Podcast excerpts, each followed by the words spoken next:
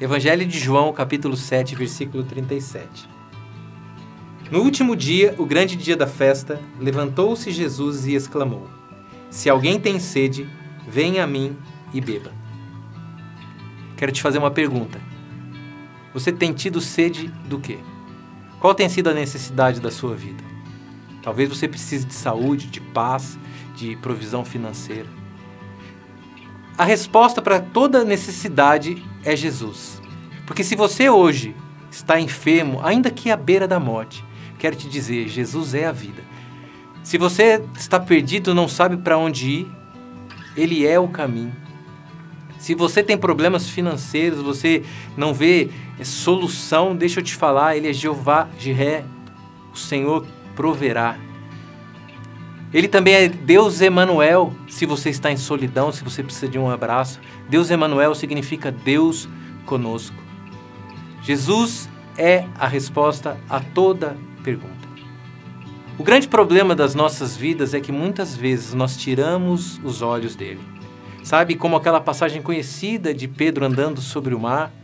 A palavra nos conta que ele ia bem andando sobre o mar ao encontro de Jesus, mas olhando para a tempestade, para as ondas, ele tirou os olhos de Jesus e começou a afundar. Esse tem sido o nosso problema. Nós tiramos os olhos de Jesus e muitas vezes nós estamos tentando resolver os nossos problemas no nosso próprio braço. Sabe? Me lembro de uma passagem do livro de Jeremias, do profeta Jeremias, em que Deus adverte o povo, e eu quero ler essa passagem com vocês. Essa passagem está no capítulo 2 e é o versículo 13. Senhor dizendo: Porque dois males cometeu o meu povo. A mim me deixaram o manancial de águas vivas e cavaram poços, poços rachados que não retêm as águas. Sabe, esse tem sido o nosso problema. Jesus diz: Venha a mim aquele que tem sede.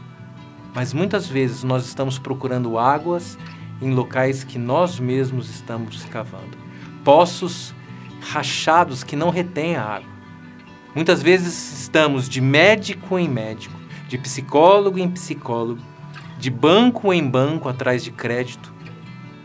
Não que isso tenha algum problema, nós agradecemos a Deus pela vida dos médicos, psicólogos, pelos bancos, mas nós tiramos os olhos daquele que é realmente a solução de cada um dos nossos problemas.